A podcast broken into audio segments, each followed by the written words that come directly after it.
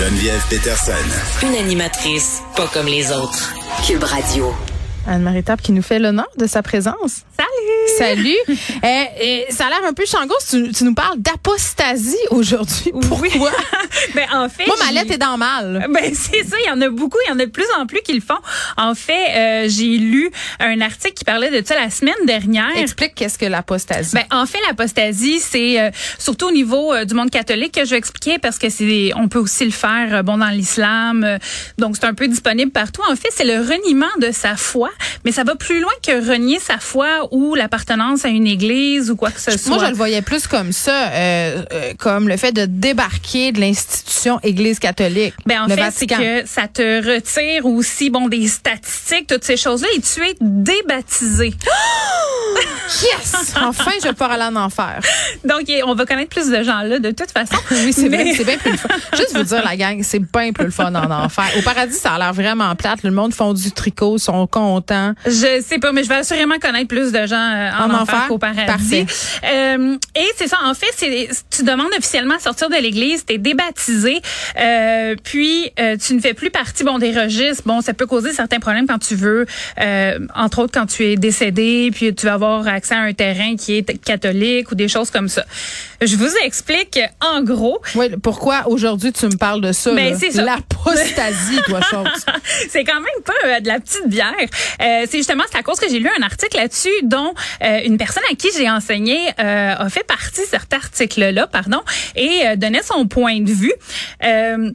En fait, ça a été fait au niveau de l'archidiocèse de Sherbrooke. Il y a des gens qui sont dans la région de Sherbrooke. De 2017 à 2020, l'archidiocèse de Sherbrooke mentionnait avoir reçu une dizaine de demandes d'apostasie euh, par année. Ça, c'est régulier, ça? C'est comme un Ben, chiffre normal? C'est à peu près 10 par année, c'est normal. Les brebis, beau, les, là. les brebis qui désertent le troupeau. Voilà, voilà.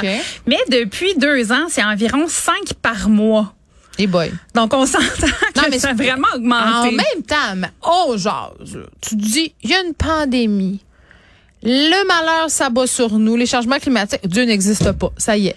Ben, vois-tu, euh, c'est intéressant ce que tu dis parce que justement, euh, il y a le chancelier de l'archidiocèse de Sherbrooke qui dit, bon, ben, tu sais, ça a mal commencé, 2020, 2021, On est déprimés. 2022. Euh, ça a été des périodes de confinement. Les gens étaient laissés à eux-mêmes. Ils ont été sur les réseaux sociaux. Ils posaient beaucoup de questions à des groupes euh, non chrétiens, non Ils se sont catholiques. trouvés des nouvelles Puis religions. ça a fait de la propagande anti-chrétienne, anti-catholique euh, surtout. Donc, euh, donc selon lui, c'est ça qui a amené ça. Les gens qui disent, les gens qui ont fait euh, la demande d'apostasie disent plus que c'est à la suite des scandales des pensionnats pour autochtones, euh, à la suite bon de la découverte des corps, à la suite, euh, c'est leur manière pas de Moi, renier leur foi, moi- mais c'est leur indignation Moi, c'est ce qui m'écœure de- depuis des années de, non pas de la religion catholique, mais bien de l'institution de l'Église, Mm-hmm. euh, la façon dont c'est mené le, le racisme dans l'Église, l'homophobie, Exact. euh, la façon dont, de façon complètement éhontée, ils ont disséminé, ont favorisé des abus pendant des années. Moi, j'avais lu des articles, Anne-Marie, où des religieuses confiaient s'être fait abuser par des Oui. prêtres. Moi, quand j'étais petite, j'allais à l'école apostolique. L'école apostolique, c'était un lieu, euh, t'avais l'école, puis à côté, t'avais des prêtres qui Mhm. étaient trop vieux pour officier, puis les, les religieuses s'en occupaient. Je suis pas en train de dire qu'il y avait des abus. Non, là. non, mais- mais mais même quand j'étais petite, je trouvais que ça avait pas de bon sens. Sais, ces femmes-là nous enseignaient toute la journée. Puis tu sais, c'était monsieur le curé, monsieur le curé, monsieur le curé, puis c'était à leur service là. Mhm. Ben vois-tu, il y a des gens qui ont été euh, interrogés qui disaient ben moi ça fait au-dessus de 10, 20, 30 ans que je pense justement à faire Ouais. ma demande d'apostasie. C'est compliqué hein? pour toutes sortes de raisons. Euh, puis là, justement, avec le scandale euh, des pensionnats autochtones, ils ont fait bon ben moi ça suffit, je ne veux plus être identifié à cette église-là. Euh, Il y a des gens justement qui disaient avoir euh, fait leur demande pour justement le l'espèce de jugement, de préjugés défavorables, même de condamnation qu'il y a face aux gens qui font partie de la communauté LGBTQ. Ouais. Euh, on se rappellera que lorsque c'était le pape Benoît XVI, bon toutes les accusations sur le port du condom en Afrique, euh, le fait que les femmes euh, violées devaient absolument garder leur enfant, bon, c'est des choses qui étaient non dites, dont on se doutait beaucoup, mais lui il les a verbalisées, ça a choqué vraiment beaucoup de gens. Et là, le dernier coup de grâce est arrivé justement avec la découverte des corps. Et euh, c'est ça, les gens parlent aussi, bon, des abus sexuels qu'il y a eu, euh, tout ce qui touche la sexualité. Fait que tout ça mis ensemble fait en sorte qu'il y a une espèce d'écœur en tête aigu, si tu me Ben, permets l'expression. Je te la permets certain, puis je vais aller plus loin que ça. Sais-tu qu'est-ce qui m'écœure aussi, c'est que l'Église ont attendu d'être acculés au pied du mur, de perdre de plus en plus d'adeptes, de fidèles, avant d'offrir des excuses pour les Mm-hmm. pensionnats autochtones, avant de faire des gestes de réparation. Là, le pape qui va se pointer ici et tout ça. Exact.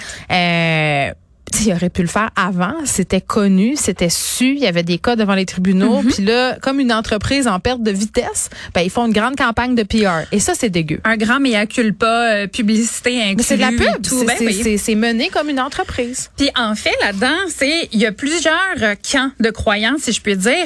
Euh, Il y en a qui disent bon, euh, c'est un des signes de la fin des temps. Il y en a d'autres qui disent ah, faut pas relier l'Église à la croyance. Ben. Il y en a d'autres qui disent que ils veulent juste se séparer parce que c'est un état de dépendance à la religion et qu'ils ne veulent plus faire partie de cette institution. Ouais, bon, ben c'est ça. Donc eh, je répète aux gens que apostasier c'est pas nécessairement si simple, là. ça te prend les formulaires, faut que tu remplisses tout ça. Mm-hmm. Faut que tu envoies ça par la poste, ça prend des preuves, ça prend une lettre. Moi c'est encore sur le bureau chez nous.